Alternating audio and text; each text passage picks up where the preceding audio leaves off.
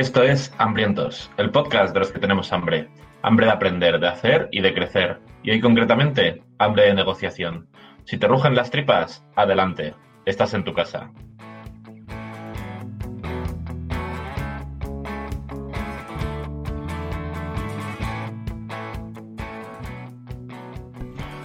Hola por los días, las tardes o las noches cuando estés escuchando esto, hambriento. Y hola a ti también, secretario Jorge. ¿Qué tal? ¿Cómo estás? A sus órdenes. Yo siempre estoy a sus órdenes. Un placer. Haciendo cosas, de secretario de podcast. Claro, lo que el, día a día del secretario del podcast. Yo me levanto, abro mi mesa de mezclas, eh, que no sé usar, porque ya no sería secretario, sería DJ. Y yo no me puedo permitir ser DJ. A mí me gusta ser secretario y entonces, pues consulto si tengo notificaciones de iBox, hablo con los responsables de iTunes para ver si tal, te consigo entrevistas, o sea, lo que viene siendo un secretario. Tú eres podcaster manager y yo soy el secretario. Yo, yo estoy, sí, cuando esto ya crezca y de algún modo que no sabemos corra la pasta y todo el rollo, eh, te daré la patada, por supuesto, y conseguir un secretario mejor, pero te daré muy buenas cartas de recomendación.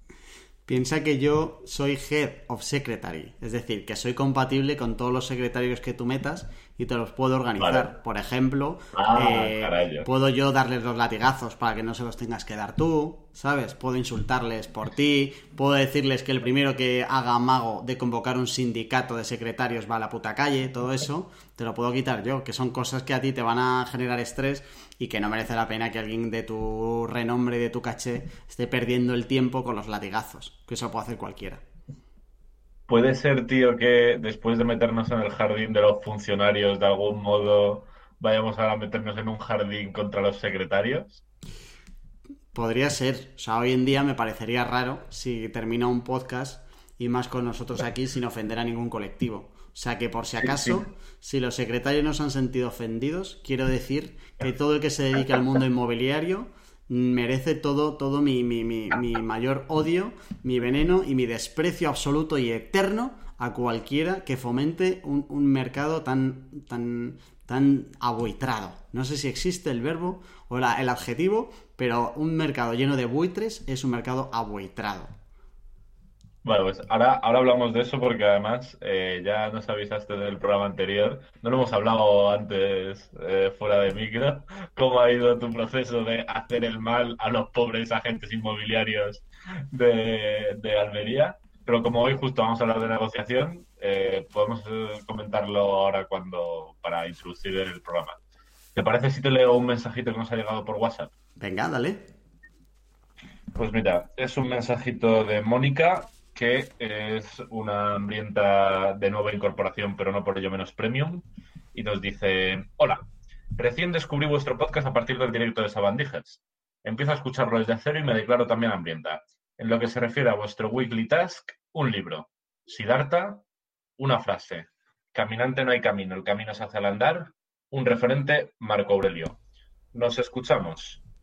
Pues vamos, nosotros encantados de que nos escuchemos, Mónica, y he de decir que desde luego tu referente es muy, muy premium y la frase me mola a mí bastante, la verdad. Muy bien, muchas gracias, Mónica. Claro, ahora hay gente que no nos conoce y empieza desde el programa 1. ¿Cuánta gente que empieza en el programa 1 cuando llegue aquí y vea lo que somos de verdad, que cada vez tenemos menos careta, continuará? Claro. Hay que medir, hay que empezar a medir eso, ¿eh? Efectivamente, tienes ya más tiros pegas con los podcasts, pero yo este es el primer podcast que hago. En los primeros capítulos estaba muy tiernito y ahora ya eh, ningún programa sin ofender a algún colectivo. O sea, tú piensas que si hay alguien que nos coge en el programa 1 La Felicidad, que fue un programa ultra canónico, muy bien eh, estructurado, cero ofensas, cero subidas de tono, si hay un funcionario que lo coge ahí y dice, ¿qué majetes son estos chicos? Cuando empiece a avanzar, el primer día fueron comentarios un poco velados, de algún chascarrillo rápido que se te ocurre sin pensar, cuando vea que la norma y la dinámica aquí es pase lo que pase, siempre hay que darle un pequeño palo, desde el cariño, desde el respeto, que siempre lo decimos, eso siempre va por delante, ¿vale? Pero claro, puede que llegue un momento donde diga, pues estos, si me hubieran dicho que son gilipollas desde el programa 1, a lo mejor yo ya hubiera tomado una decisión que voy a tomar ahora, que es nunca más volver a escucharles. Pero es verdad que hay que decir que solo hay una funcionaria en nuestro Telegram de Hambrientos que tiene ya la friolera de 100 miembros, tres cifras, que se dice pronto. Es muy maja y se lo toma todo muy como debe tomarse la vida. Que nosotros si hay algo que nos define es que por encima de casi todo está la comedia y nuestra funcionaria ya famosa en el Telegram así lo, entiende también y se lo agradecemos. Yo, yo me he pasado totalmente al bando funcionarial. Eh, esta oyente es, muy premium y muy maja, así que estoy eh, con ella 100% a atacarte a ti y defender a capa y espada a todos los a todas las personas que tienen la suerte de cenar tres veces. Claro, yo, yo no sé si es más profuncionario o anti-Jorge tu posición, pero da igual. No, no quiero que me contestes. No quiero que me contestes. Puedo haber te puedo haber Bueno, el canal de Telegram, si todavía no estás por allí, en hambrientos.es te hemos dejado el enlace. Ha habido esta semana un calentito debate sobre la suerte. Ya somos 100 miembros, así que cada vez hay más conversaciones y más intensitas. Y entonces, eh, de hecho, calenté un poquito yo el debate el otro día de cuánto porcentaje de suerte crees que tienen tus mayores logros en la vida y tal, para entender un poco cómo la gente entiende lo de la suerte y tal. Y me he dado cuenta de una cosa, tío, pensando, no me quiero alargar mucho para empezar con el tema, pero me he dado cuenta de que hay mucha diferencia en cómo reacciona la gente en el Telegram o en la vida en general eh, cuando tocamos temas que afectan a eh, de, una manera un poco más personal. Es decir, que al final, si tú hablas de práctica deliberada, cada uno pone, comenta su método y ya está, pero cuando eh, reconocer eh, que hay más suerte de la que tú piensas ataca directamente a tu talento, a tu sacrificio o a tu, a tu orgullo en cierta medida, salen frases como cada uno se crea su propia suerte, eh, yo, eh, tú puedes fabricarte la suerte y a mí me da la sensación de que a veces hay más un argumento, un engaño que ni siquiera puede ser voluntario, ¿sabes? O sea, que no lo haces tú así, que no eres consciente, pero que no deja de ser un poco, me falta el ejercicio de verdad de reconocer, un ejercicio de humildad, de reconocer que no todo depende de nosotros y no pasa nada, ¿sabes? 100% de acuerdo, pero eh, por, no empantanarnos con la suerte, efectivamente, eh, es un poco también lo que discutíamos en el programa, ¿no? Eh, esos comentarios pueden también ser fruto de decir, ya he hecho ese ejercicio, pero al final todos tenemos cierta cantidad de suerte, esto es un poco neutral, si yo no hago por capitalizar mi suerte, pues me como una buena mierda. Sí, no, no, no, pero no ese es el razonamiento que yo he leído en Telegram. El que tú acabas de hacer de, vale, eh, lo, he, meditado y ya soy con... No, no es ese el que yo he visto, ¿sabes? He visto otros. Y cuando lo he comentado con gente y tal, igual. O sea, yo le he preguntado a la gente, oye, ¿tú qué porcentaje de suerte... Claro, es lo que hablábamos en el programa. Cuanto más de porcentaje, cuanto más de mérito le des a la suerte, te lo estás quitando a ti, no se lo estás quitando a otro. Y eso cuesta, ¿sabes? Cuesta que dónde está, con lo que a mí me ha costado, porque que se lo voy a dar a la suerte, ¿sabes? Bueno, yo, como siempre, me pongo al lado de los hambrientos y diré que tú no sabes leer entre líneas, que es lo que ha pasado. Y lo que, lo que sí que me parece muy guay, tío, es que eh, al final los programas que se ponen más calentitos luego en el Telegram son eh, los que nos tocan personalmente, ya sea por lo que tú has dicho, ¿no? que nos hace plantearnos eh, más sobre nuestro éxito o nuestro no éxito tal, o sobre los que ya tenemos una, una postura clara, como el de no estamos tan mal, por ejemplo, que tocábamos temas en el que la mayoría de la gente tiene ya como una postura bastante clara y eso anima el debate. Creo que, que está guay intentar que de vez en cuando haya algún programa de esos que, mola. Mola al final charlar y confrontar en el Telegram. Claro, y, que tenemos que intentar ir ahí. O sea, en general, cada uno de manera personal tiene que intentar siempre ir a, lo que más en piedra te hayas escrito, es por lo que tienes que empezar primero a cuestionarte. Vale, pero vamos a avanzar porque efectivamente se nos va el programa y yo me niego a hacer eh, un estoicismo 2 eh, en este. O sea, me niego. Vamos a tirar. Si quieres, si quieres mandarnos un mensaje WhatsApp tan premium como el que hemos leído, 611 13 58 88.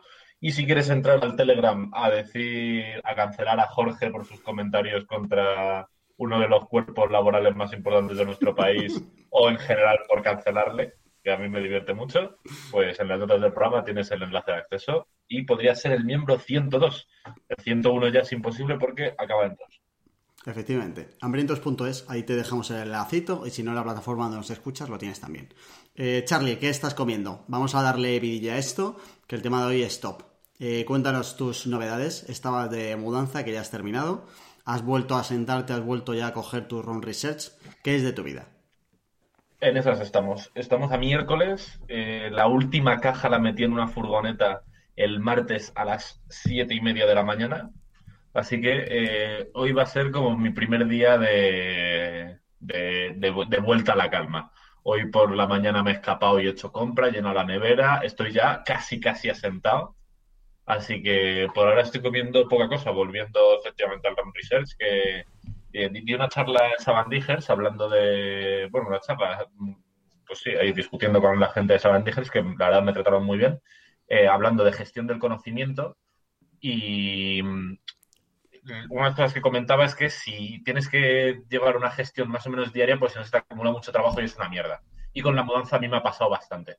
A pesar de que he intentado llevarlo al día, eh, no he sido capaz. Y ahora quiero ponerme al día con eso.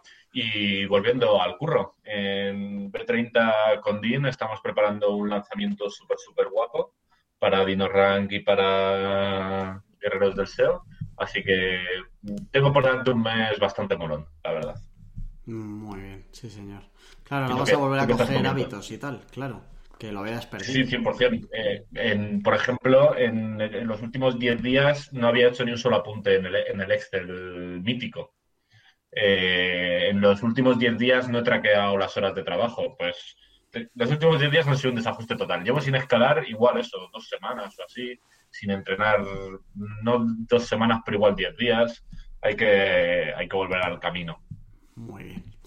Pues yo me estoy leyendo un nuevo libro que se llama Freakonomics, que es un clasicazo de... Em, es microeconomía, pero tiene, está entre microeconomía, economía conductual y em, como una economía para todos los públicos, ¿vale? Donde, o sea, no habla de a nivel macro de em, conceptos abstractos, sino que eh, intenta eh, aplicar la economía a tu día a día. Entonces hay conceptos como los incentivos, como el costo hundido y tal, como básicos de economía, que te intenta explicar. El libro tiene demasiadas historias para que conceptos. O sea, es un libro.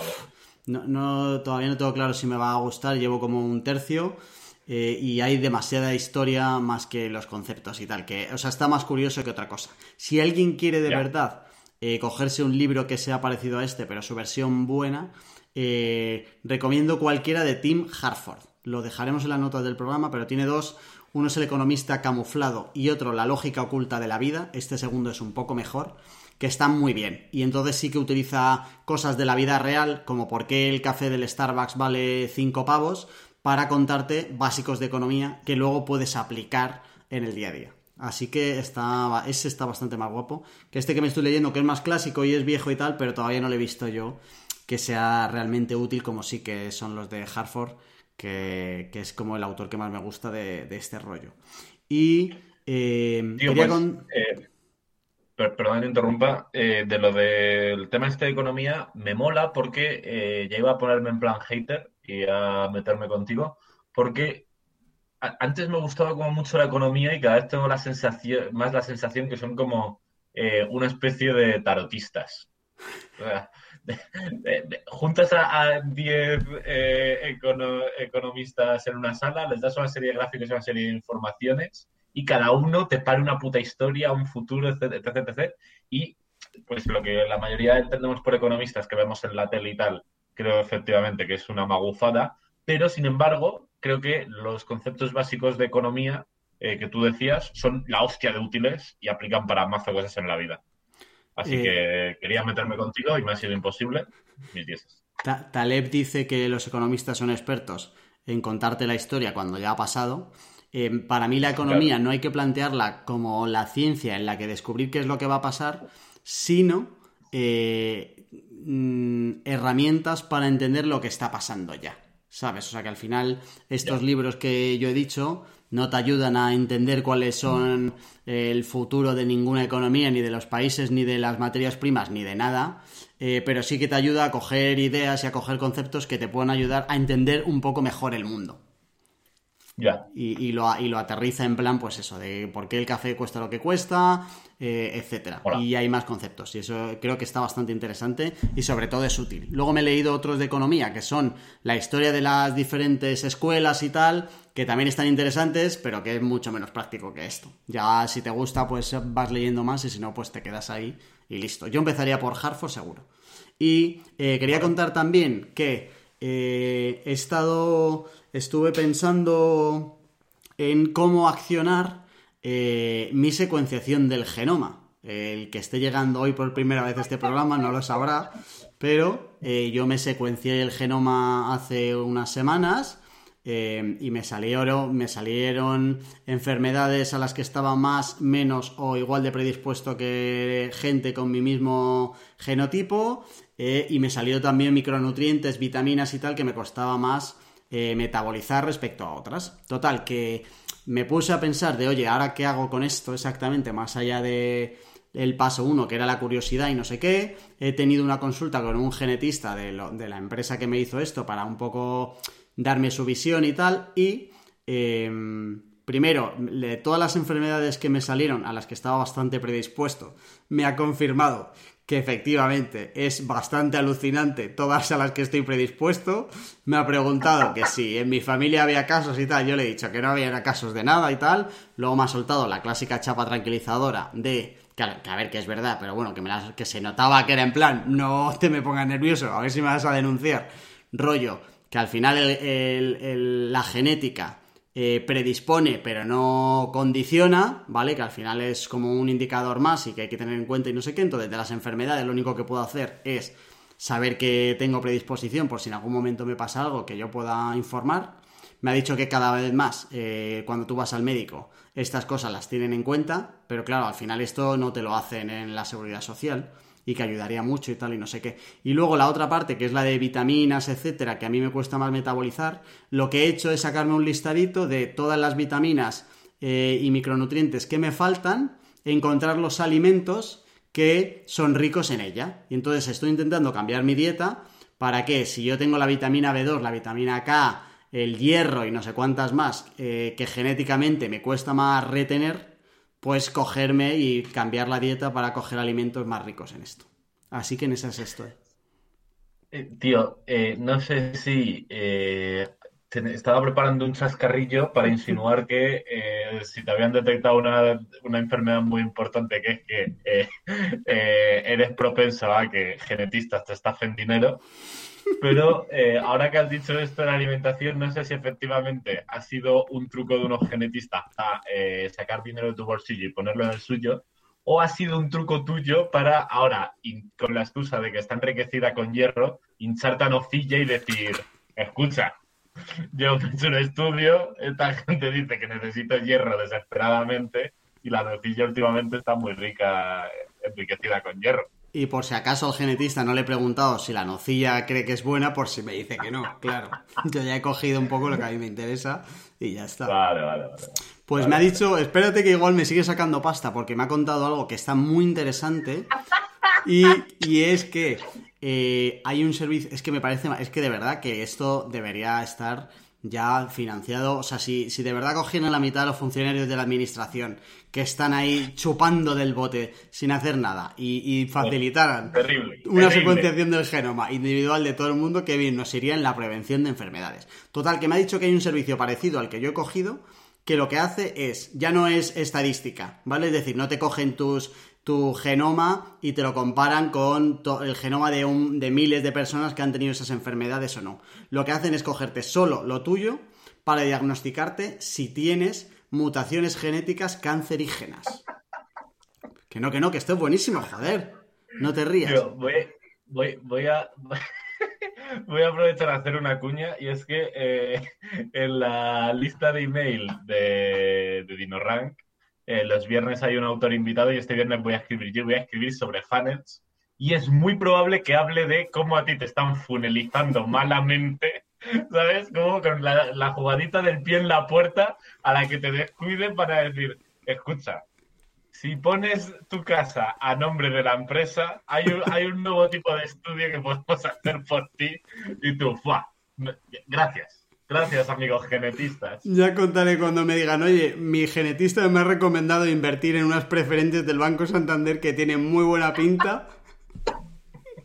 Que no, joder, pero que no. Es que está bastante enfocado en la coña que no me has escuchado. Qué maravilloso. Te escucho perfectamente. es que me acuerdo que. Es que bendita hemeroteca, eh, me acuerdo cuando empezaste a hablar de esto y te dije que era un sacacuartos, te lo hiciste muy flipado, eh, insistí en que era un sacacuartos, eventualmente tú reconociste que igual había sido un sacacuartos. Y ahora te has reunido con tu genetista, te ha vuelto a vender la moto, yo insisto en que es un sacacuartos y más pronto que tarde dirás, joder, la verdad es que sí, es que esto no vale ni para tomar por culo. No sé cómo no me di cuenta antes. Te voy a decir que tus genes mutantes son los mismos que los de Lobezno. Bueno, un saludo a Manuel, mi genetista, y ya decirle que estoy cerca ya de comprar los sellos que me ha recomendado comprar del foro ese, que tiene muy buena pinta. Bueno, pues va- vamos, vamos a meternos ya en el meollo de esto, eh, porque Manuel sabe mucho del tema de hoy para haberte vendido la burra que te está vendiendo. Hoy vamos a hablar de negociación. Nos falta ahí una cuña así molona. Bueno, hoy vamos a hablar de negociación, ¿vale? Y ¿Por como qué? siempre... ¿Por qué- por qué hablamos de esto? Venga, vamos a hablar por qué hablamos de esto. Pues hablamos de esto y nos parece importante, eh, lo primero, porque es una herramienta básica para lograr lo que queremos en general, ¿vale? Eh, la gran mayoría de cosas que anhelamos en, ge- en general, que anhelamos, eh, necesita que eh, intervenga una tercera persona que no somos nosotros. O sea, si tú piensas al final en las cosas que consigues o que no consigues o que te gustaría tener, en muchísimas, lo normal es que intervengan terceras personas, ¿vale? Y entonces, Vale. es muy importante conseguir saber negociar con esas terceras personas para lograr lo que tú quieres. Y además, esto, eh, que es algo que, que- con lo que nosotros tenemos que vivir siempre, con la habilidad que nosotros tengamos de negociar, no es algo que eh, tú hayas cultivado o que hayas eh, podido mejorar o que hayas estudiado en la vida normal. Como otras habilidades básicas en general que necesitamos y que no nos enseñan, la capacidad de negociación, el, el cómo conseguir persuadir al otro en una negociación es algo que no te enseñan normalmente, ¿vale? Entonces tiene sentido el que dediquemos un programa a charlar y para encontrar un poco qué herramientas o cómo podemos mejorar nuestra capacidad de negociación para que si el genetista quiere 200 euros míos, me convenza, que no sería tanto así, porque eso sería más venta pura y dura, es más de, oye, yo estoy dispuesto a darte 100 euros por mi estudio genético y tú quieres 200, ¿vale? Y cómo conseguimos la negociación para eh, que eso termine en 100 en vez de, en 200. Bueno, entonces, para esto eh, vamos a recomendar a un autor, eh, que es Chris Voss, eh, que tiene un libro que se llama Rompe la, la barrera del no. En anteriores programas comentaba que me lo estaba leyendo y tal. Eh, este tío es un tío que se dedicó durante veintipico años, fue el responsable de negociación del FBI a nivel mundial. Eso significa que cuando un chalado secuestraba a una familia en la selva colombiana y decía que quería un millón de pavos o se los cargaba, este era el responsable de convencer a ese chalado que está en mitad de la selva con la familia de que no se los cargue, de que los entregue por la friolera cantidad de 0 euros, porque al final si Estados Unidos tiene la política de que no paga ni negocia con terroristas. Entonces lo único que puedo hacer es o te los cargas o me los traes de vuelta. Y este tío se pasó veintipico años eh, desarrollando técnicas para que convencer al otro de que no eh, se cargara a los rehenes de un banco, de que no se le cargara a nadie en general, sobre todo eran terroristas que por lo que sea son así como muy suyos para el tema de las negociaciones. Bien, eh, hay algo que me gusta mucho y, y te, te digo ahora, o sea, te dejo ahora, es que este tío no eh, inventó o no se preparó las técnicas y luego salió al campo a eh, validar si funcionaban, esto es importante porque no, en algunos libros no pasa esto, sino que fue al revés. Fue un tío que llegó, se encontró en el FBI con unos procedimientos, unos manuales y unas técnicas de los años 50 y se dio cuenta de que eran una puta mierda, de que generaban eh, mucho menos éxito del que deberían y entonces empezó a probar literalmente con eh, nuevos secuestros que había, arriesgar la vida de la gente secuestrada para probar nuevas técnicas. Y entonces con eso luego se dio cuenta de que esto era extrapolable fuera de los terroristas para convencer al de la inmobiliaria de que no se lleve 2.000 pavos de comisión.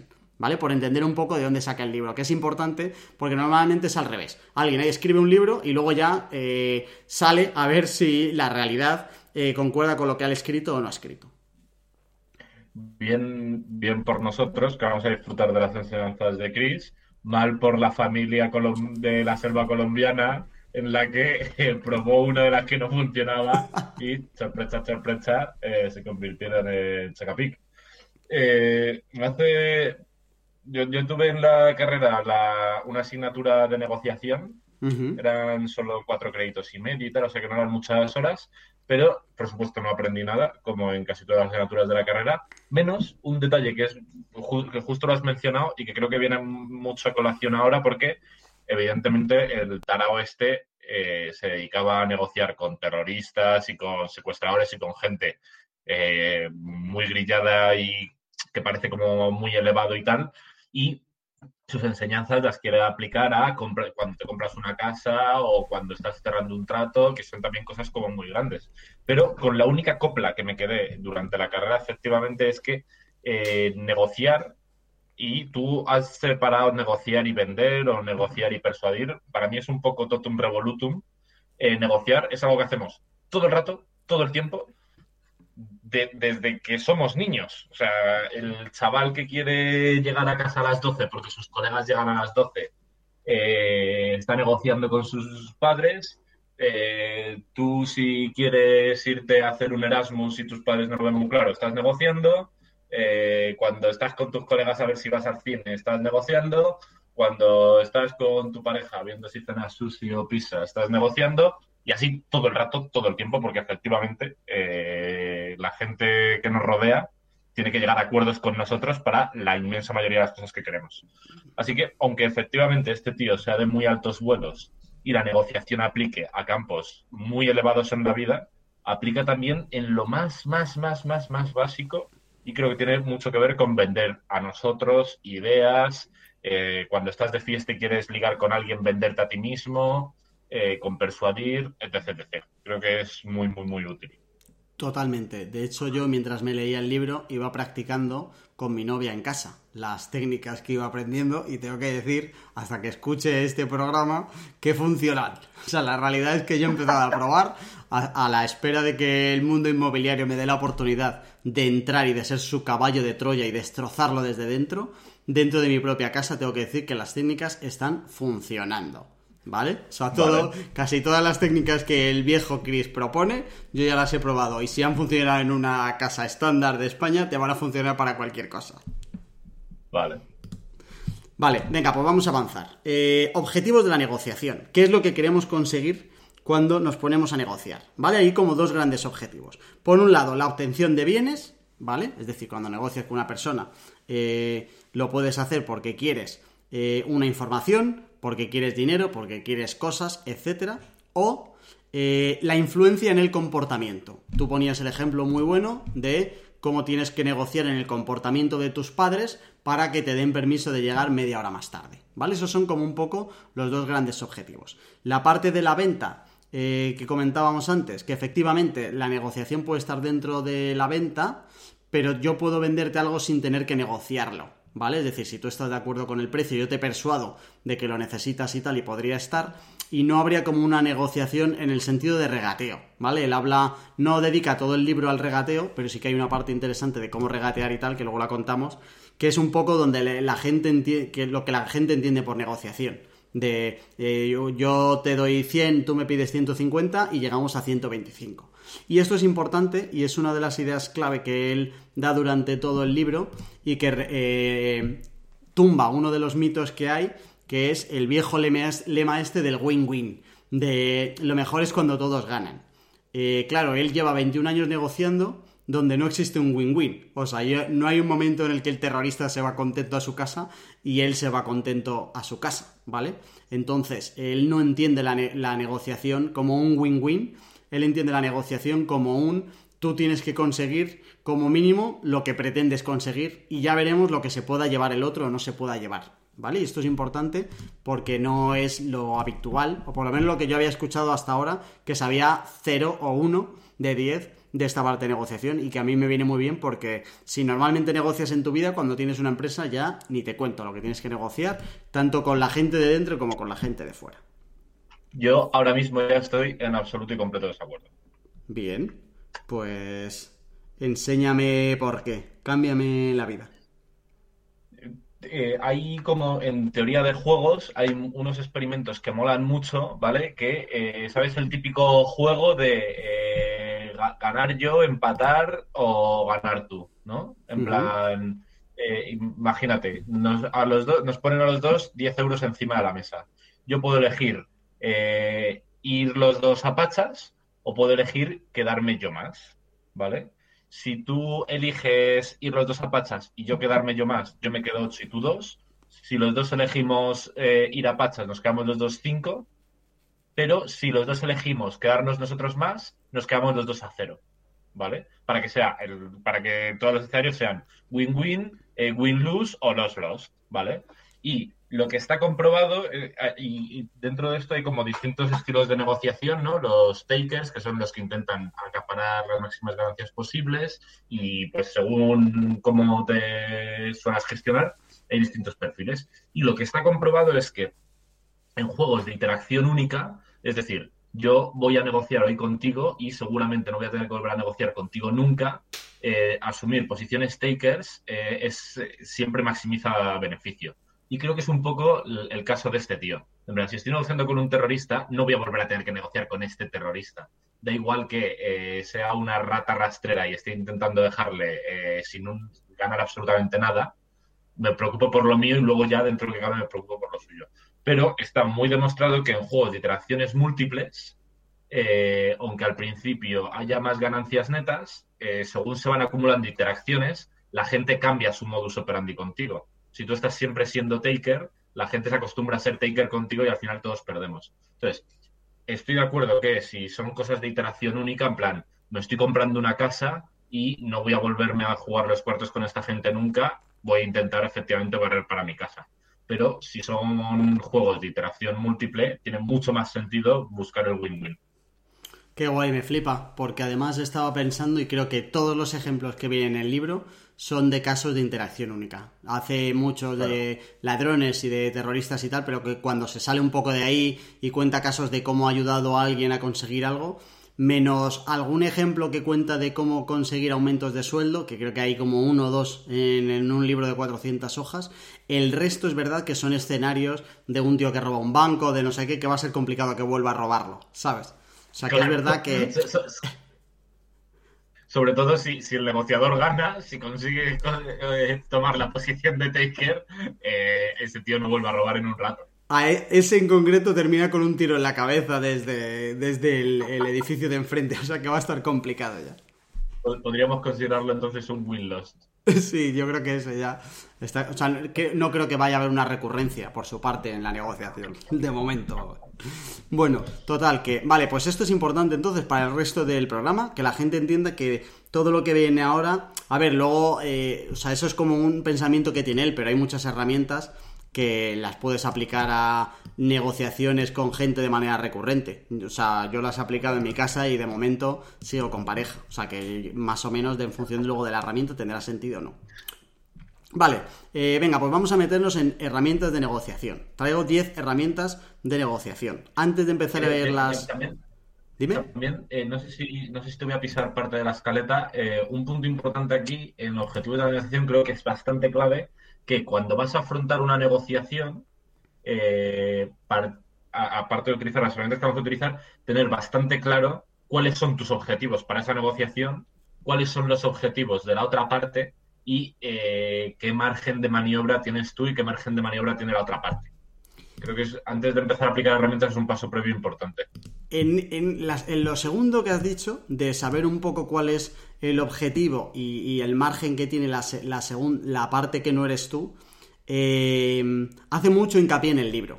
Porque al final él de lo que habla sobre todo es que en una negociación tu objetivo principal tiene que ser recabar toda la información posible de la otra persona. Que evidentemente no va a la negociación diciéndote ya cuál es lo dispuesto que es, o sea, cuál es la cifra máxima que está dispuesta a pagar, eh, ni cuáles son las motivaciones que hay detrás de la negociación, ni cuáles son sus líneas rojas. Por eso es una negociación, ¿vale? Porque hay una asimetría de la información, donde las dos partes no tienen toda la información.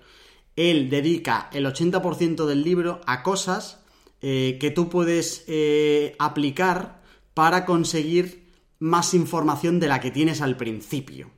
¿Vale? O sea que eh, ese punto es muy bueno porque al final todo va enfocado a cómo puedo yo conseguir la información que me falta. Y cuando ya tienes más información de la que tenías al principio, entonces tú ya puedes negociar de una manera muy diferente. Y ya, eh, ya estás en una posición de privilegio respecto a la que tenías al principio. Él cuando se pone a negociar con terroristas, no empieza desde el día uno, ya se pone a decir qué te ofrezco y qué quieres y qué no sé qué, se dedica solo a ganar tiempo para empezar a recopilar información de eh, dónde está o, o, sea, qué tipo de, insights que pueda sacar de las conversaciones con ellos, eh, que de hecho provoca que sean muy largas, para de ahí sacar información y luego poder negociar en condiciones. ¿Vale? O sea que efectivamente eso es muy importante. Eh, una idea antes de meternos con las herramientas. La tesis de él es que hay muchísimo más de manipulación emocional que de encontrar argumentos racionales. ¿Vale? Es decir, que tenemos que tener claro que en una negociación hay mucho más de emociones, o por lo menos tú puedes conseguir mejor, una mejor negociación si consigues entender e influir en las emociones del otro, que si vas con un argumentario de, cosas objetivas e irrefutables, puedes tener un argumentario perfecto y aún así, si no le has convencido emocionalmente, no conseguir lo que tú quieres en esa negociación. Esto también tiene mucho que ver efectivamente con persuasión y con venta, eh, que a mí me pilla un poco más de cerca, y lo que suele, cuando estamos preparando un funnel o algo así, o sea, cuando vamos a establecer una relación con alguien para intentar eh, que nos compre o tener una relación con él o lo que sea, una de las cosas más importantes es al principio, o sea, lo que está claro es que la gente tomamos decisiones, nos creemos que somos muy analíticas, pero no, lo somos, y tomamos decisiones emocionales que luego intentamos refrendar de forma racional. O sea, yo primero decido que me apetece comerme un bollicao porque lo he visto y he empezado a salivar y me he vuelto loco, y luego empiezo a ponerme excusas a mí mismo diciendo, joder, a ver, un día es un día, hoy ya he entrenado, el resto de la comida va a ser saludable, etcétera. Y tiene mucho sentido en una negociación replicar este proceso. Voy a intentar entrar por las emociones y luego, si acaso, para rematar, una vez que ya te conquistas esa parte, puedo terminar de darte argumentos racionales para evitar que tú no tengas una disonancia cognitiva sea, que tus emociones y tus razones estén alineadas. Pero la puerta de entrada tiene que ser siempre las emociones. De hecho, repasando las 10 herramientas que da en el libro, que él no las enumera, son un poco las que he sacado yo, o sea que, tampoco valga esto como un resumen del libro, sino más como una interpretación del libro, ¿vale? Eh, creo que el 100% atacan directamente a las emociones, pero no hay herramienta rollo de cuando él te diga un argumento de A, tú le pasas un argumento racional de B, eh, recopila datos y preséntate allí con gráficas para... No hay nada de eso, al contrario, hay mucho de lo otro. También porque efectivamente los 21 años de experiencia no han sido dando argumentos de, oye, mira, es que claro, es que matar a alguien objetivamente, no sé qué, es complicado. es complicado que, con las FARC fuera a colar algo así, ¿sabes? Entonces he tenido que tirar por otro lado. De hecho, lo que él dice es que las técnicas que antes se utilizaban iban más por lo racional que por lo emocional. Y entonces él se dio cuenta de en plan de, vamos a ver, si le habéis dado todo el argumentario de razones de lo que le puede pasar de no sé qué, ¿por qué este tío se va a inmolar? Y entonces de ahí sacó un poco las herramientas. Em, para meternos en las herramientas, digamos que eh, las vamos a resumir, o, la caja principal de las herramientas son tres, ¿vale? Que están dentro de lo que él llama escucha activa. ¿Vale? Que es, por un lado, entender lo que realmente quiere la otra persona Y cuando él habla de realmente quiere, es las motivaciones finales, que puede que no sean las motivaciones que tú crees al principio o que él te dice. Yo esto lo he vivido mucho eh, cuando estoy en reuniones preparando propuestas. Eh, la motivación del tío de tecnología es que no le meta más curro. La motivación del CEO es que le sea lo más barato posible. Y la, la motivación del de marketing es que le quite curro. ¿Vale? Entonces cada uno tiene sus motivaciones ahí, aunque no te las verbalices. Te las verbalicen. ¿Vale? Entonces, por un lado esto. El segundo, comprender las emociones del otro, que esto también es importante.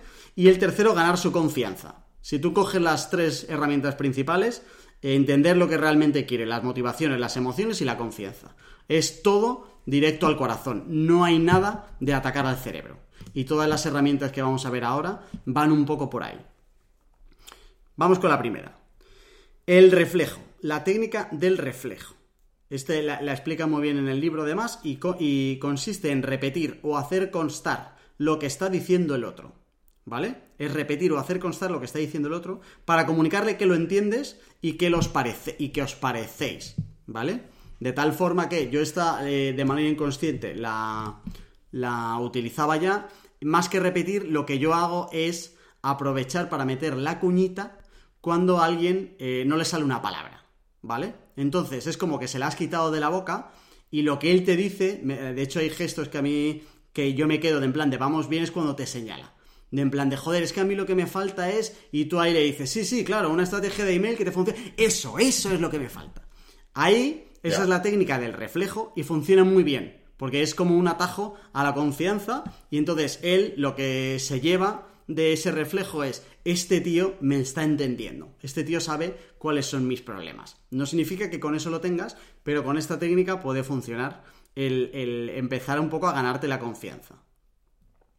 Tío, mola mucho porque eh, la Biblia de la persuasión es eh, un, libro de, un libro de Cialdini que llamó Persuasión, ¿vale? Y eh, habla de seis principios para persuadir y uno de ellos es, ese. Es, eh, realmente lo llama likability, pero a lo que se refiere es que a la gente, o sea, para, para persuadir tienes que gustar a la otra parte y una de las principales formas de gustar es que la otra parte te sienta parecido a ti. O sea, que crea que, eh, encontrar lazos de unión con esa persona. Y de esto el reflejo mola mucho porque hay otra magufada que, por lo menos a mí me lo parece, que se llama programación neurolingüística, que habla mucho de estos temas y eh, tiene algunas ideas que son interesantes y una en concreto yo la he aplicado medio millón de veces y no lo sé a ciencia cierta, pero tengo la sensación que funciona y tiene mucho que ver con esto y es eh, imitar la postura de la persona con la que estás hablando, si estás hablando en persona, ¿vale? Si la otra persona está, eh, yo qué sé, estás en un bar tomando una caña y está de brazos cruzados apoyada contra la pared, tú ponerte brazos cruzados y apoyar contra la pared. Y lo que sí que tengo comprobado es que después de cierto tiempo eh, teniendo, o sea, si te fijas, mm, la mayoría de la gente cuando están teniendo, están conectando, lo hacen de forma inconsciente. Si te fijas en dos personas en el bar que están conectadas, que eh, está viendo feeling, está fluyendo, em, empezarás a ver que toman las mismas posturas y eh, toman como los mismos gestos.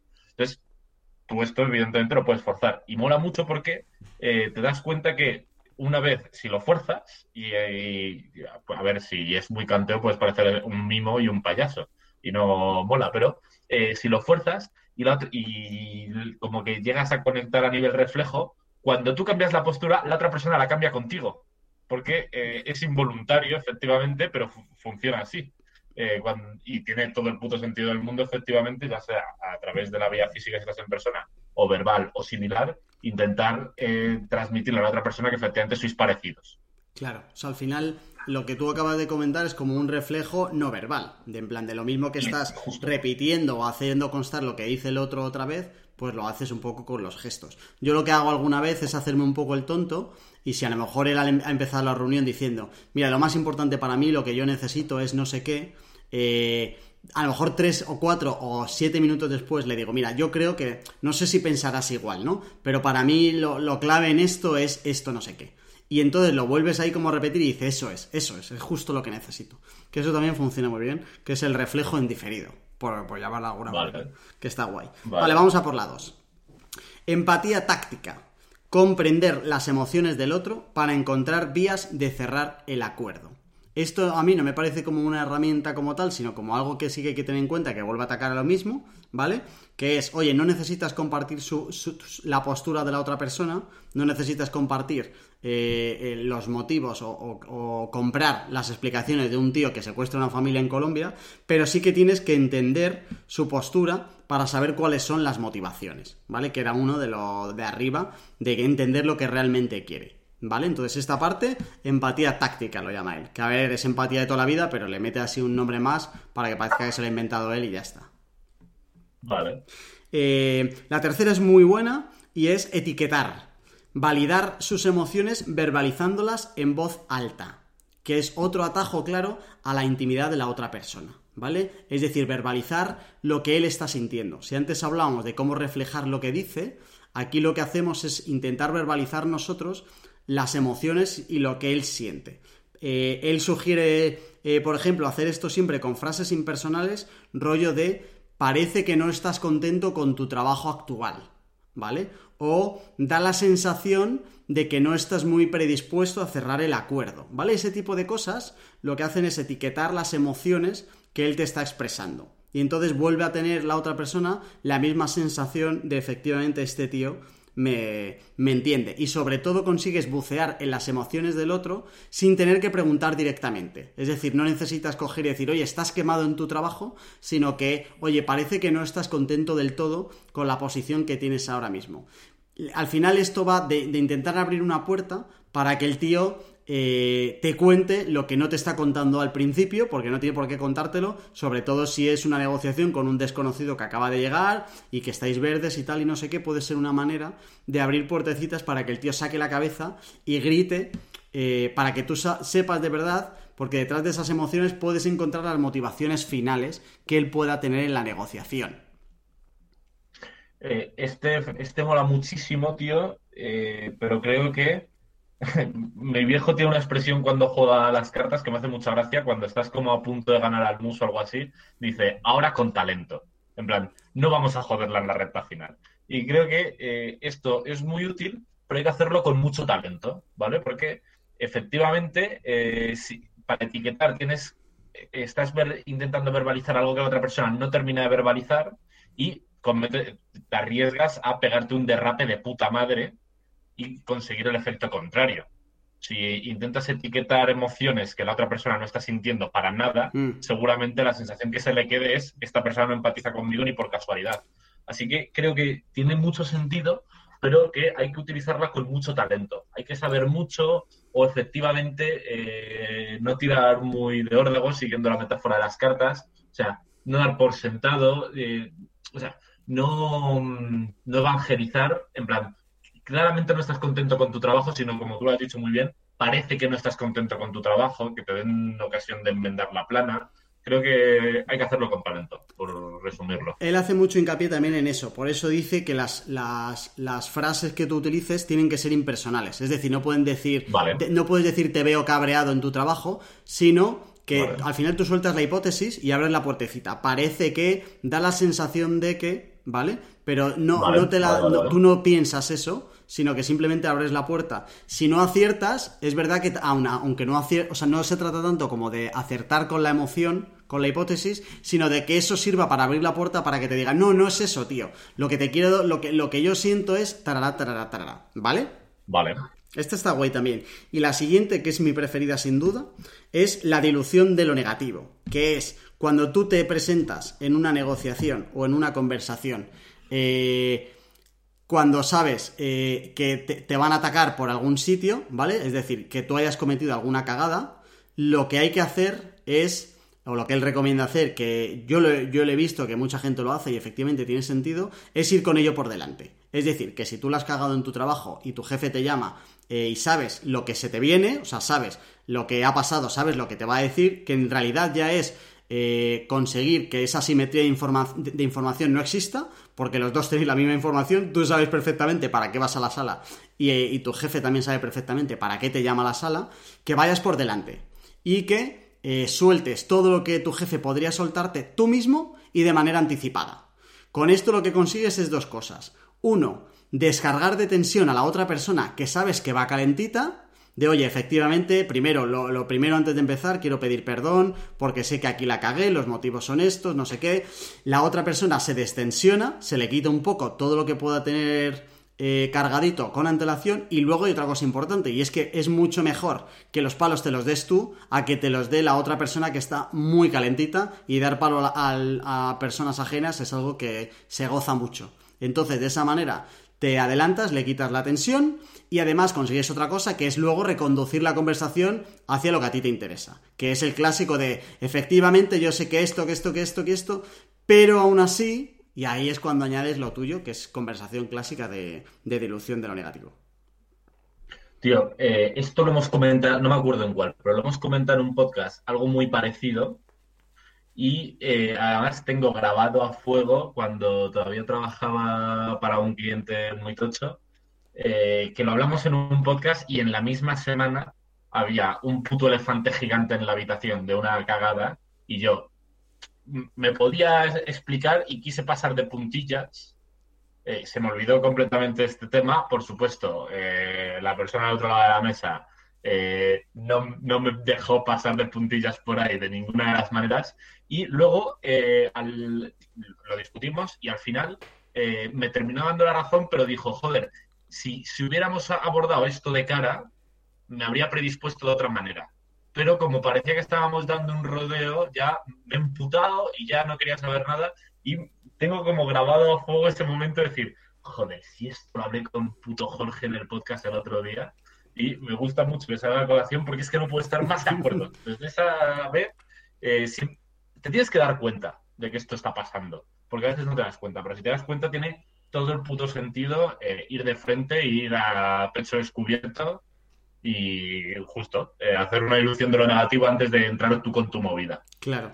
Esta por eso decía que es mi preferida, me parece buenísima. Es verdad que, a ver, no hace falta utilizar esta en todos los casos. O sea, que la gente no vaya mañana por primera vez a ver al de la inmobiliaria y empiece, joder, eh, lo primero que tengo que decir es que no quiero comprar la casa, no sé qué, tal. O sea, que, que la gente tenga un poco de que esto tendrá sentido cuando eso, cuando ya tienes una información de antes. Que claro, esto es un ejemplo claro de cómo puedes utilizar la negociación cuando tienes más información de la que podrías tener. Porque si tú entras a la sala sin saber para qué te han llamado, te falta una información que la otra persona sí tiene, hay una simetría de la información y no negocias igual.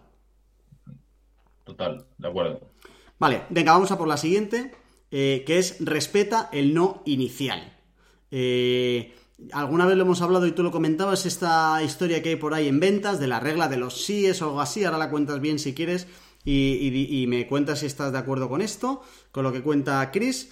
Eh, que al final el mito es como que siempre el, cliente o la otra persona siempre te tiene que decir que sí, y que sí, que sí, que sí desde el principio. Su postura es que eh, el no inicial es una postura buena, ¿vale? Es decir, que la otra persona de inicio, cuando tú le propones algo, te diga que no, eh, le da una sensación de control que él necesita, ¿vale? La otra persona necesita pensar que está en el asiento del conductor, que mantiene el statu quo, ¿vale? Y de esa manera puede relajarse. Porque la primera reacción es no, tú ese no lo encajas, no, no es un no definitivo, es un no casi de acto reflejo. Es decir, haces una oferta, la haces muy a la baja y el otro te dice, no, ni de coña, te has vuelto loco, tal, no sé qué. Le da tranquilidad, destensiona, eh, el otro siente que tiene el control, porque al final tú le has hecho una propuesta y, te está diciendo claramente que ni de coña, ¿vale? Y a partir de ahí ya es cuando el otro empieza a pensarlo bien, ¿vale? Y al final es lo que dice que hay muchos síes que son más noes que este primer no, ¿vale? Que hay muchos síes. Él, dice que hay tres tipos de síes. Eh, hay el sí de engaño, que es, oye, que sí, déjame en paz. Hay el sí de confirmación, que es un sí que en su cabeza, eh, de manera voluntaria o involuntaria, él puede pensar que vale, que es que sí, pero que no implique, no incluya ninguna acción. Y es el sí de y luego está el sí de compromiso, que es el que tenemos que buscar, que es un sí que implica acción, que al final es el que nosotros queremos, el sí de compromiso. Todos los otros síes, por muchas calidades síes que haya, pueden que sean eh, menos positivos para la negociación que el primer no que te puede dar alguien cuando tú vas a negociar con él. Claro, esto eh, estoy súper, súper de acuerdo eh, porque tú lo, llevamos diciendo un poco desde el principio. Una de las cosas más importantes en una negociación es la información. ¿Qué informamos? efectivamente, si das un sí falso, eh, sigues jugando con una información que no es real y hace que metas patas. Entonces, 100% eh, de acuerdo con la diferencia de síes y 100% de acuerdo con respetar el no inicial. Es una movida muy de ventas. a mí me gusta mucho diferenciar eh, objeciones y mitos, ¿vale? La objeción es lo que todos entendemos por una objeción en ventas. joder, el precio es caro, Es una objeción estándar. O no tengo tiempo ahora mismo para este curso. Una objeción estándar. Y luego están los mitos, que son objeciones, o sea, son excusas disfrazadas de objeciones, porque no son reales, ¿vale? La gente que dice que no tiene tiempo para entrenar, pero se están para la semana 10 horas de Netflix. Eh, lo estás, estás disfrazando de objeción, algo que realmente es un mito, ¿vale? En ventas eh, se utiliza mucho, o sea, cuando tienes una objeción, estás jodido. Porque si es real, la única forma que tienes como de vencerla es eh, reencuadrar la situación para que eso deje de ser un problema. Porque si es un problema, es un puto problema, no hay vuelta de hoja. Pero cuando no es una objeción y es un mito, eh, tiene mucho sentido respetar el no inicial y empezar a nadar a favor de corriente. Si alguien te dice que no tiene tiempo para entrenar, no le digas, es mentira. Lo que pasa es que te gusta mucho ver Netflix, gordo hijo de puta, porque evidentemente te lo vas a poner en contra. Es mucho mejor remar a favor de corriente y coger y decir, eh, ya, es que es súper jodido hoy por hoy sacar tiempo para este tipo de cosas porque tenemos que hacer mil movidas. Tan, estoy remando a favor de tu no y ya veré, ahora que los dos estamos yendo en la misma dirección, cómo giramos para volver hacia el sí. Eso respecto al no. Y en cuanto a los síes, evidentemente, por lo que decías de la escalera de síes, a, a mi parecer, los sí son importantes que sean reales. Y en ventas lo que se dice es que para grandes síes necesitas pequeños síes antes, ¿vale? Eh, en una relación se ve muy claro. Si yo ya hace unos meses le pedí a Sara que se casara conmigo. Eso es un sí muy grande. Antes de ese sí he tenido que ir cosechando pequeños síes. Desde eh, la primera vez que nos conocimos y le dije, oye, eh, voy a la barra, te traigo una copa, hasta eh, cuando le pedí el teléfono, cuando quedamos a cenar, cuando empezamos a vernos, cuando vamos a vivir juntos, etc, Eso en una relación se ve muy claro, ¿no? Pues vas echando pequeños síes que te abren la puerta de conseguir síes más grandes. evidentemente, eh, es importante que sean sí reales. Si yo le digo a Sara, eh, oye, ¿me das tu teléfono? Y me dice, sí, sí, por supuesto, apunta, es el 777-777-777, ponme enterrado en vida pero eh, conseguir pequeños síes creo que tiene sentido. Em, pues luego lo vamos a ver más claro porque después él habla mucho de... Eh, o sea, él la manera que tiene de negociar es no dar nunca un sí, pero tampoco te da un no. Es decir, hay maneras que, joder, que es que la verdad es que están muy bien de decir que no a alguien sin tener que decir que no. Porque claro, cuando dices que no directamente, la negociación ya empieza a coger eh, un tono muy diferente a cuando eh, lo enfocas de otra manera, rechazándola igual. Ya, ya verás cómo, luego mola. Em, para esta parte de los tres síes, para conseguir el sí de compromiso, él dice que emplea, que ha empleado muchas veces, sobre todo cuando hay negociaciones por email, que hoy en día se dan bastante en presupuestos y cosas así, por ejemplo, eh, dice que hay una pregunta que ayuda mucho para conseguir el sí de compromiso, em, o sea, o, para verificar si el sí que te han dado es de compromiso, que es eh, preguntarle a alguien si se ha dado por vencido, ¿vale? Porque etiquetas una, emoción que es negativa, de oye, ¿te has dado por vencido el, llegar a un acuerdo? Ese tipo de cosas em, dice que ayudan para etiquetar un poco una emoción negativa y para conseguir el último sí de compromiso, porque ataca directamente a tirar la toalla, que a nadie le gusta que le llamen perdedor o que has abandonado. Pero es, es como súper agresivo, ¿no? Sí. O sea, no, no, no, haría eso yo en una. O sea, no sé, igual es un error mío, pero no, haría algo así en una negociación ni chalao. Claro, él habla mucho de esto. De, de la, o sea, dice que además hay tres tipos de negociadores. El negociador así un poco más friendly, de super colega, que no le importa eternizar y no sé qué, que es donde yo me meto y que tiene el peligro de que a veces eh, de tanto tal llegue un momento donde luego sea más brusco el decir, bueno, que qué cojones vamos a hacer aquí, que ya nos hemos cansado del mareo. Luego está él, que es el 100% asertivo, ¿vale? Que es en plan de pum, pum, pum, pum, pum, pum, sin, sin nada más, sin... Entiendes las emociones del otro, pero no expresas ninguna tuyas, ni, ni llegas a eh, empatizas con el otro pero no lo demuestras y luego hay un tercer tipo de negociador que es el analítico, que es el que sí que va a que ese es el que más aleja de toda su tesis, que es el tío que va con todo por escrito, que ya tiene todo planificado, que ya casi va directamente con la cifra única que puede utilizar y es lo tomas o lo dejas y tal. Habla de esos tres. Y efectivamente este tío va como muy radical, ¿vale? Eh, yo he intentado, eh, para esta no, pero para otras expresiones que él da, eh, buscar algo un poquito más friendly, que sea más o menos igual, pero que no sea un te has dado por vencido puto loser, ¿sabes? Que es demasiado para la gente, ¿vale?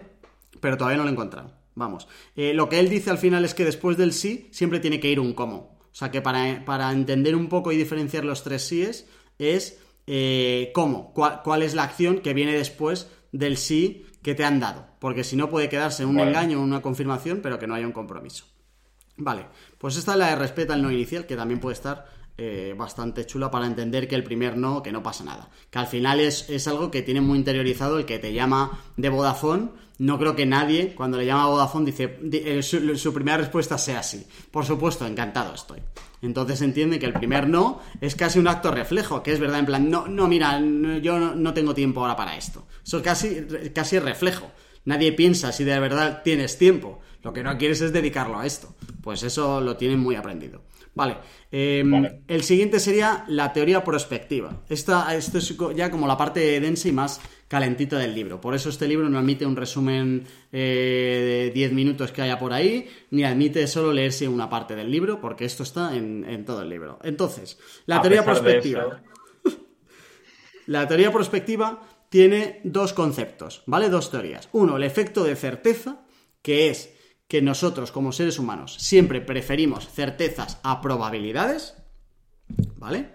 Y el segundo es la versión a la pérdida, que yo creo que en algún programa ya ha salido, y es que asumimos más riesgos para evitar perder que para ganar, ¿vale? Entonces, aquí hay como dos emociones diferentes que podemos eh, eh, asumir como generales, ¿vale? Que la gente en general tiene, preferimos certezas a probabilidades y preferimos asumir más riesgos para evitar perder que para ganar, ¿vale? Prefiero no perder 5 euros, eh, arriesgarme a no perderlos que arriesgarme a ganar 3 euros. Bien, y entonces él lo que hace es, a partir de estas dos teorías, es que hay mucho más de psicología que de negociación en, todo esto, ¿vale? Eh, plantea cinco puntos de cómo aprovechar estos eh, dos conceptos, ¿vale? El efecto certeza y la versión a la pérdida. Por un lado, marcar las expectativas. Exagera mucho lo que se viene para que la pérdida luego no suene tan mal, ¿vale? Que esto es un clásico de, oye, mira, tengo que darte una mala noticia, no sé qué, mira que he intentado evitarlo, no sé cuántos, eh, voy a tener que entrar a la videollamada cinco minutos más tarde.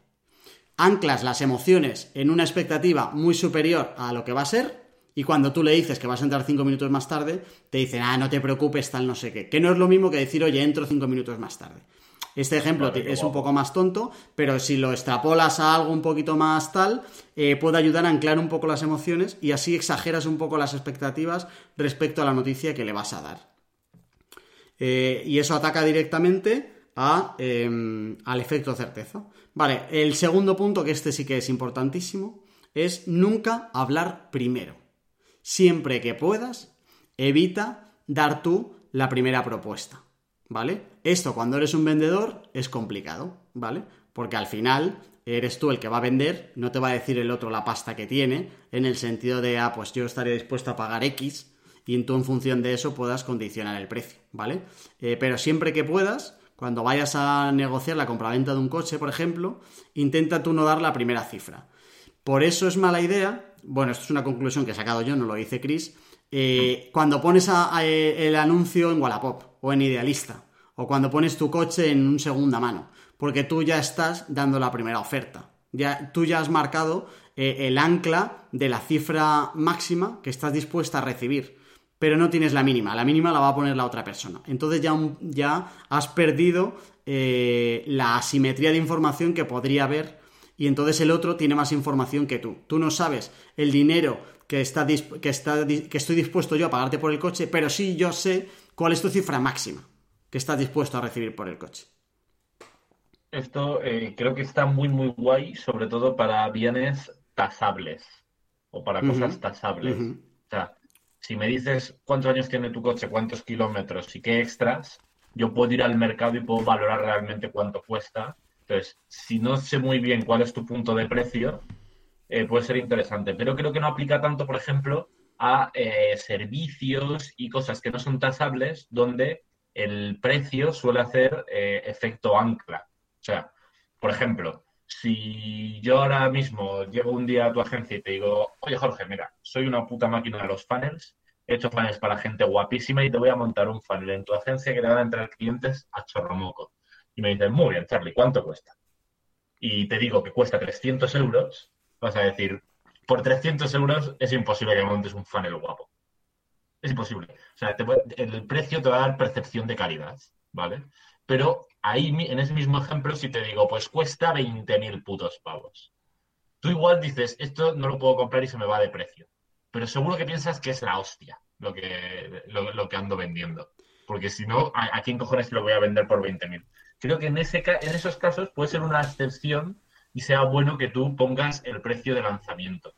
Si, si, vas, si es por algo no tasable y tu precio de partida es muy elevado, creo que va a fijar la negociación. Si yo te dejo a ti seguramente, en ese caso te quiero vender eh, un servicio por 20.000 euros y te dejo a ti eh, pegar la primera patada y como no tienes ni puta idea, sales con 5.000, luego te tengo que hacer, porque tú ya te has posicionado, te tengo que hacer recorrer un camino gigante hasta los 20.000 hasta los que yo aspiro. Pero si yo te pongo el punto de partida, creo que empiezo con ventaja. Ahora hablamos de lo de, del siguiente punto, también es lo de eh, poner el punto de partida y los rangos y tal, ¿vale? Eh, de todas maneras, yo creo que el ejemplo que tú pones es em, eh, para influir más en mi decisión de si lo quiero o no lo quiero, que no en la negociación. Es decir, tú puedes empezar en 20.000 o en 300, mi objetivo siempre va a ser sacártelo por menos del precio que tú has puesto al principio. ¿Vale? Pero yo, por ejemplo, cuando preparo propuestas, eh, siempre lo pregunto, hay veces que cae, hay veces que no cae, oye, ¿qué, presupuesto de inversión tenéis para marketing? Siempre que me responden, yo ya tengo un ancla del que tirar, ¿vale? Y normalmente, ¿qué es lo que hago? Si es un baremo que yo, que a mí me interesa, pues entonces lo que hago es pasar un poquito más o un poquito menos, ¿vale? En función de cómo vea la otra persona, de si la otra persona ha sido eh, o sea, si sospecho de que la otra persona me ha dado un poquito menos de lo que tendría. Y entonces, en función de eso, decido, ¿vale? Si creo que ha sido transparente de, oye, mira, esto es lo que hay, ni un, ni un euro más ni un euro menos, em, pues entonces lo que hago es pasar un poquito menos de lo que hay. Pero claro, si a mí él no me da este ancla, yo negocio sobre un folio en blanco. Y entonces yo tengo que presentar la primera oferta. ¿Vale? Ya no hablo de vender el servicio. A lo mejor el servicio ha dicho, vale, nos encaja. Cuando empieza la negociación del precio es diferente. Ya, igual de repente tú pasas 40.000 pavos y su rango de precio llegaba hasta los 48.000 y te dejas 8.000 en la mesa. Eso es. O está en 20.000 y los dos hemos perdido el tiempo, porque la diferencia es tan abismal que no tendría sentido, ¿vale? Em, vale, pues venga, vamos a por el punto 3 dentro de esto de cómo aprovechar la teoría prospectiva, que es marcar un rango que empiece siempre por encima de lo que a ti te encaja. Es decir, que si tú me querrías vender a mí lo de los funnels por 10.000 euros, eh, tú empieces y digas, oye, pues mira, más o menos una prox está entre los 13 y los 18, ¿vale? Para que de esa manera eh, todo lo que vayas a sacar a partir de ese rango pues sea superior a la que tú te hayas propuesto y listo. aquí lo que yo pensaba es que muchas veces vamos a las negociaciones sin ni siquiera saber que, cuál es nuestro máximo, nuestro mínimo. Y eso es importante, que lo comentabas al principio del programa, entender claro un poco los objetivos, qué es lo que tú quieres sacar de esto como mínimo, como máximo.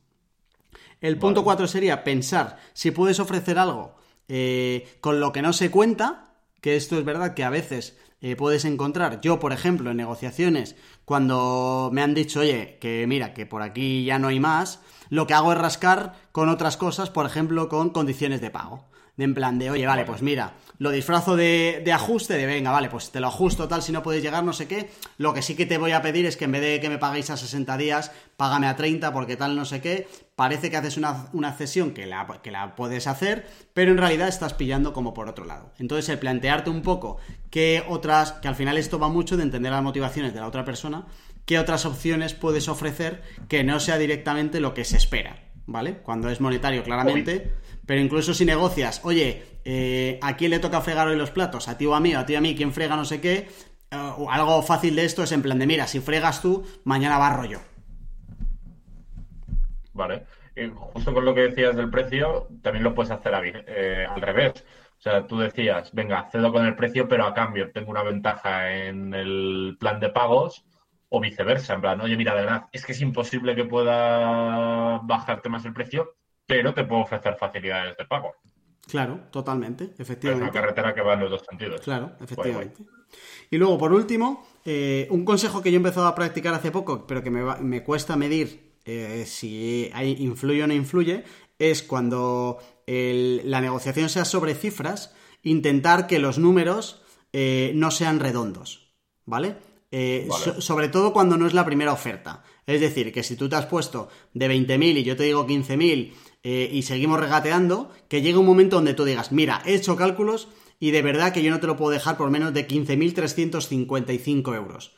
Eh, lo, que, lo que explica esto es que dice que al final esos números parecen pensados y muy definitivos. O sea, si tú me dices que puedes pagar 353 euros, eh, a la otra persona le estás diciendo que, joder, que lo ha calculado muy bien y que de verdad que de 353 no pasa, ni siquiera 355. Esto es un clasicazo de marketing y aplica para todo. O sea, si, si tú me dices que tienes, aparte de parece una cifra pensada en un caso de negociación, en general, si tú me dices que tienes 50.000 clientes, ya sé que no tienes justo 50.000 clientes. Y es muy fácil mentir redondeando cifras y es de, de puto psicópata mentir, mentir, cuadrando cifras. Entonces, si tú me dices que tienes 51.132 clientes, me creo que esa es la cifra real. O sea que aquí eh, 100% abrí. Ese es el objetivo, que al final parezcan más pensadas y, definitivas. O sea que si tú vas con la primera oferta y la primera oferta es 3.153, puedes decir, a ver, eh, está, bastante chalado. Porque cómo vienes ya a negociar como con la cifra final. ¿Sabes? ¿Dónde está la negociación? Si me trae algo tan concreto y tan exacto de decir, es que ni, ni 3.154, 3.153 es lo que te puedo dar. Pero como de en plan de querer zanjar de esta es la última cifra, eh, tiene sentido, la verdad. O sea, está chulo. Mola. Vale, la siguiente herramienta son las preguntas calibradas, ¿vale? Que es lo que hablábamos antes de cómo decir que no sin decir que no. Las preguntas calibradas rechazan la propuesta que te han hecho sin provocar una confrontación. Y la pregunta clara eh, que dice este tío y que recomienda es cuando a ti te, si yo te digo a ti, oye Charlie, hazme esto por 500 euros en vez de por 5000, Tú, en vez de decir no, es imposible, ni de coña, lo que tienes que hacer es hacer una pregunta, rollo, ¿cómo se supone que voy a hacer eso? ¿Vale? Pero eso es, lo más, es, aún más agresivo decir eso que, decir no. Eh, a ver, él lo que dice es que eh, tienes que hacerle una pregunta abierta para meterle dentro en tu problema. Es decir, para incluirle en tu problema. Tú, eh, o sea, la frase como tal no sé cómo sería en inglés, yo lo he leído en español. Hay que buscar una frase parecida. Yo, he pensado alguna que era rollo... Eh, la, verdad es que lo estoy pensando, pero no sé cómo podría llegar a que me cuadrara con una cifra así o algo así. Al final el objetivo que hay detrás de las preguntas calibradas es eh, dejar claro a la otra persona que quieres lo mismo que él, ¿vale? O sea, que compartes el objetivo, pero que le necesitas para llegar a la solución, ¿vale? Haces eh, tu problema del regateo, lo haces suyo también. Yo lo que he pensado aquí muchas veces es que detrás de esa pregunta de cómo se supone que voy a hacer eso, eh, la, la respuesta clásica española es búscate la vida no es mi problema, ¿sabes? No, o sea, no sé yo en qué escenario, de hecho no me imagino yo a un terrorista diciendo, ¿cómo se supone que voy a hacer eso? Diciéndole, o sea, respondiéndole, va, pues tienes razón, venga, vamos a pensarlo entre los dos. A ver, en vez de una furgoneta me podrías conseguir un mini de tres puertas. O sea, me parece complicada esta, ¿sabes? Así, una vez explicada, eh, efectivamente creo que tiene bastante sentido. Eh, a mí me hacía mucha gracia eh, un muy buen amigo mío que se llama Gregory, eh, trabajó como toda la vida siendo gerente de un bar hasta que se quedó en el bar. Y eso le hizo descubrir que una vez que él ya era el dueño, que lo mejor era decir que él no era el dueño. Entonces, siempre que venía alguien a venderle cualquier burra, la movida era, bueno, a ver, vamos a, vamos a lucharlo, compañero, pero lo tengo que discutir con el jefe. Y eh, de forma velada utilizaba mucho esto, de en plan, joder, a mí me, me, cuadra un montón, me ibas a facilitar la vida, pero vamos a ver entre los dos cómo se lo puedo vender a mi jefe. ¿Tú crees que podrías bajar un poco el precio? Y ahí a lo jibiri metía mucho el dedito.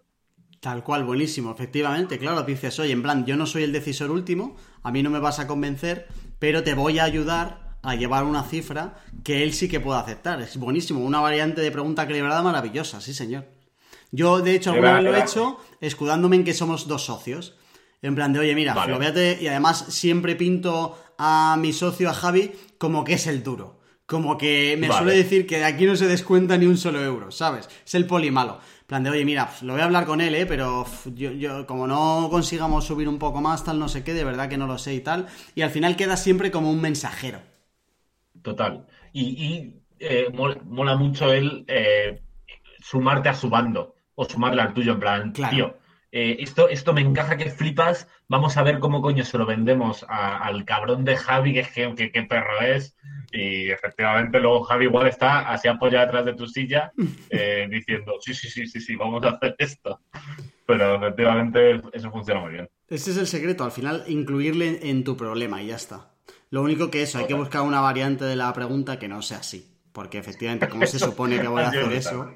Es demasiado americano. Eh, él comenta también que son preguntas que deben sonar ingenuas, ¿vale? Es decir, el cómo se supone que voy a hacer eso no suena ni, un ni, ni, ni ingenuo, suena en plan de, pero tú te has vuelto loco, ¿sabes? Literalmente suena a estás droga. Claro, pero, pero si haces algo así de en plan de, eh, a ver, voy a tener que echar números, ¿eh? pero no sé cómo podríamos de alguna manera intentar, no sé, y ahí intentar meterle en, su problema y que él piense efectivamente cómo encontrar la solución eh, que los dos queréis. Eh, y deben de sonar ingenuas, sobre todo porque él tiene que, él tiene que sentir que tiene el control todo el rato, ¿vale? Y cuando tú le haces dueño de tu problema, él sigue sintiendo que tiene el control de la negociación y que él sigue decidiendo cuál es la cifra o cuál es el resultado final de la negociación. Y esto es importante porque si no nos metemos, dime. Eh, no, no, termina, termina. Vale, nada, iba a decir que esto es importante porque eh, con esto eh, evitamos la mentalidad del rehén, ¿vale? Que es una mentalidad en la que tienes dos reacciones o una reacción defensiva o una reacción eh, de ataque. Es decir, que cuando tú vas con un no, cuando no haces las preguntas calibradas en condiciones, o saltas a la defensiva de en plan de, eh, pues mira, pues eh, se acabó, huyes, o que atacas, ¿vale? Y que vas un poco a la destrucción máxima y a, y a hacer la negociación más rápida de lo que debería, ¿vale? Vale.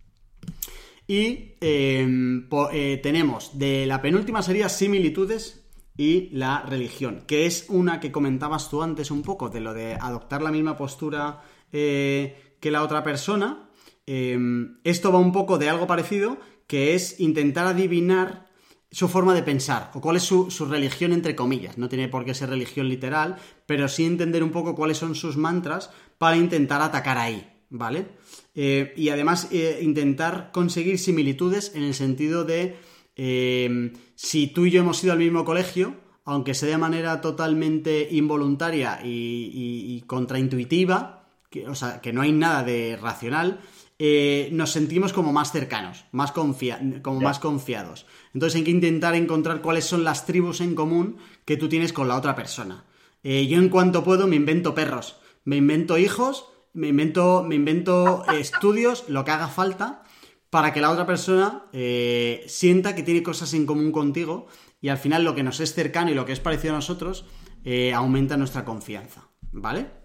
Esa sería la penúltima. Y por último, el maratón de negociación lo terminamos con eh, la palabra mágica que tiene que salir en toda negociación, que es justo. Todos queremos sentirnos satisfechos y para eso necesitamos sentir que nos tratan con justicia y que nos dan lo que merecemos. Entonces es muy importante que la otra persona eh, verbalizar que tú le estás dando algo que consideras justo y al revés, que tú crees que lo que es justo para ti es esto. Y entonces no hay nadie que esté dispuesto a decirte, no, no, no, yo te voy a dar algo que es injusto. Entonces con eso utilizas un poco la herramienta de justicia e injusticia para tus negociaciones. Y por último, y lo comentabas tú antes también cuando decíamos que eh, el tío este es un poco agresivo y tal, al final eh, dice que evites siempre caer en lo que comentábamos de la mentalidad del rehén, que no tienes miedo, no tienes miedo al que está enfrente, tienes miedo al conflicto. Que entiendas bien que al final no tienes que tener miedo al conflicto, que tienes que empezar a vivir con las negociaciones los comerciales más duros suelen ser los que más experiencia tienen porque entienden que el, conflicto no es con el cliente con el que estás negociando, o sea, el miedo no es con el cliente, que no le tienes miedo al que está enfrente, tienes, tienes miedo a la confrontación y tienes que intentar estar cómodo en la confrontación. Cuando te peleas con la pareja por ver quién friega, hay poco de esto, pero cuando te enfrentas a tu jefe para pedir aumentos de sueldo, sí que puedes tener más miedo a la confrontación. Ahora, ahora justo digo que Sara y yo nos acabamos de comprar una casa. Eh, yo tengo muchos más tiros pegados con esto, porque he sido muchos años autónomo y he tenido que negociar más cosas, presupuestos y demás. Y efectivamente, eh, Sara prácticamente me utilizaba como un puto perro de presa. O sea, ella hablaba hasta que la cosa se ponía un poco tal y ya era como en plan, llámales tú y ponte tú a gruñir o a morder o a, o a cagarte en San Pito Pato y ya está porque efectivamente si no estás acostumbrado es muy fácil que no, no es que es como una confrontación porque es, muy, es algo muy personal. No debería serlo, pero la gente lo convierte en algo muy personal si no estás acostumbrado. A mí también me pasa, pero en menor medida. Y supongo que dentro de 10 años pues me pasará aún menos y dentro de 20 me pasará aún menos. Sí, estoy seguro. O sea, creo que es lo típico que solo te vas a quitar, como todos los miedos. Los miedos solo te los quitas enfrentándote a ellos. Pues esto es exactamente igual. Pero entender un poco o intentar luchar para no entrar en esa mentalidad de rehén en la que o huyes o atacas eh, es la posición ideal para tener una negociación que pueda llegar a buen puerto de lo que tú quieres. Y estas son todas las herramientas. Lo que te decía al principio, casi todas tienen que ver más con las emociones que con llevar un argumentario perfectamente ideado eh, y que sea totalmente convincente y va de otras cosas. Tío, eh, con las preguntas calibradas, eh, me gustaría dejarlo casi como Action Week. Eh, cuando la, casa que nos hemos comprado, ¿vale? El precio de venta eran 168.000 pavos. Y el de la inmobiliaria Manu, que no creo que escuche este podcast, pero o mamá, que, voy a, por si acaso lo escuchas antes de que me vendan la casa, voy a dejarlo en qué duro ha sido. eh, estuvimos discutiendo mucho el precio y yo más, que la, la cabeza pensando en las preguntas calibradas porque cuando yo tuve la sensación de que realmente habíamos llegado al límite de los dueños fue cuando nosotros ofrecimos 158.000 y desde la inmobiliaria ya habíamos discutido mucho el precio. Era como la cuarta o la quinta contrapropuesta. Desde la inmobiliaria nos dijeron que 158.000 era imposible que, que, ¿qué nos parecía si lo ofrecíamos a los dueños 160.000 y de los 2.000 esos, eh, parte del margen lo perdía la inmobiliaria y parte nosotros. Y es exactamente eso. O sea, yo sentí efectivamente que la inmobiliaria estaba diciendo en plan, esto es imposible, vamos juntos a intentar eh, solucionar esto. Y yo me fui muy contento diciendo, madre mía, cómo les he apretado las tuercas. Igual estos hijos de puta se han reído en mi cara porque ya van a cobrar un pastón de mí y de los que venden la casa y han dicho, lo cerramos a este pollo pelado así y listo. Así que, eh, ¿tú, crees que, ¿tú crees que me lo han jugado o que realmente había tocado suelo? No lo saben, o sea, no, lo sabe nadie. Yo creo que lo importante en la negociación no es qué es lo que podrías haber ganado más o haber perdido más, eh, sino simplemente si tú has conseguido lo que tú querías con la tuya. ¿Sabes? Que al final lo comentábamos antes de grabar, de esa sensación que se te queda tan mala, de podía haber sacado más por lo mismo.